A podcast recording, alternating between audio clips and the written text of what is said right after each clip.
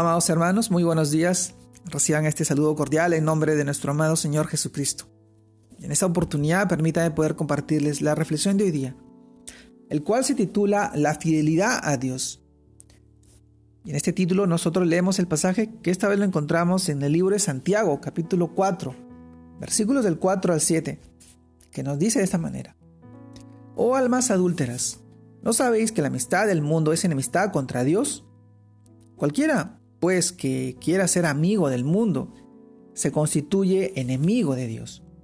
¿O pensáis que la Escritura dice en vano, el Espíritu que Él ha hecho morar en nosotros nos anhela celosamente? Pero Él da mayor gracia. Por esto dice, Dios resiste a los soberbios y da gracia a los humildes. Someteos pues a Dios, resistid al diablo y huirá de vosotros. Santiago capítulo 4 versículos del 4 al 7.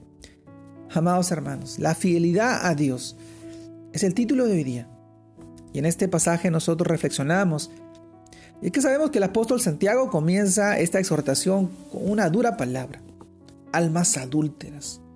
¿Qué quiere decir? Infieles. Y lo dice con contundencia, porque amar este mundo es enemistarse con Dios. Para los que hemos creído en Jesús, hemos vuelto en amistad con nuestro Padre, es difícil llevarse bien con el mundo, porque sus deseos, sus pensamientos, sus placeres, su dirección, nos convertiremos en inmediato en adúlteros espirituales. Por eso la escritura nos dice que Dios nos anhela celosamente. No quiere compartirnos, pues somos suyos, somos sus hijos. En el Antiguo Testamento la idea de el Señor es el esposo de su pueblo, Israel. Como también lo dice en el libro de Isaías, capítulo, 5, capítulo 54, versículos del 5. Dice, porque tu marido es tu hacedor. Jehová de los ejércitos es su nombre, y su redentor, y tu redentor, el santo de Israel. Dios de toda la tierra será llamado. Y en el Nuevo Testamento se dice que Jesús es el esposo de la iglesia, de su iglesia. Pablo usa la misma alegoría del matrimonio y presentara a la iglesia como la prometida de Cristo. Recordemos del libro de 2 de Corintios capítulo 11 versículo 2. Dice porque os celo con celo de Dios, pues he desposado, os he desposado con un solo esposo, para presentaros como una virgen pura a Cristo. Así es, mis amados hermanos, en, la, en esta cita de la Biblia de hoy, Santiago muestra el peligro de que en que nosotros podemos caer al apartarnos de Jesús cuando somos seducidos por el mundo. Esta manera de decirlo quizás escandalice a muchos.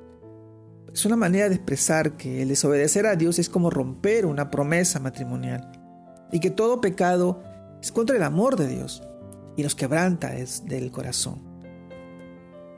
Amados hermanos, Jesús también dijo en el libro de Marcos capítulo 8, verso 38, porque el que se avergonzare de mí y de mis palabras, en esta generación adúltera y pecadora, el Hijo del Hombre también se avergonzará de él cuando venga en la gloria de su Padre con los santos ángeles. Así es, mis amados hermanos, el Señor habla a su pueblo, a un pueblo adúltero, que puede avergonzarse de él. Cuando nosotros pecamos, somos redarguidos por el Espíritu Santo al respecto nos dice Santiago también en el Espíritu, el Espíritu que Dios ha hecho morar en nosotros, celosamente anhela la plena devoción de nuestros corazones. Señor tiene el derecho exclusivo a recibir de toda nuestra adoración, porque nos amó, nos rescató, nos salvó, nos compró con su sangre preciosa. Dios nos hace una gran demanda de devoción y fidelidad, pero también nos da una gran gracia con poder para cumplirla.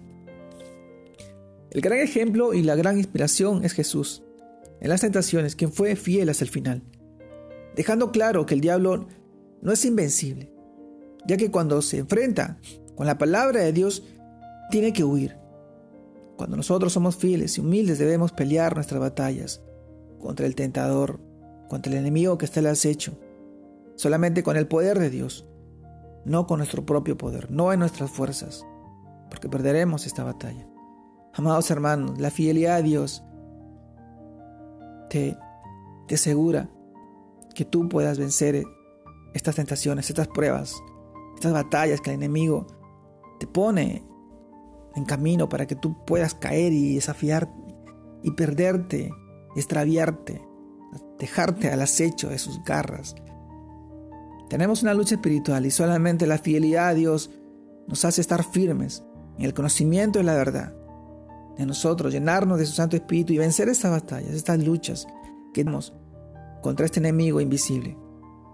Hoy te animo a que tú puedas buscar de la palabra de Dios, reflexionar en ella, hacerla tuya, guardarla en tu corazón, usarla de bendición en la vida de tus hijos, de tu familia, de tus seres queridos, de todas aquellas personas que tú puedas compartirle esta porción de la palabra.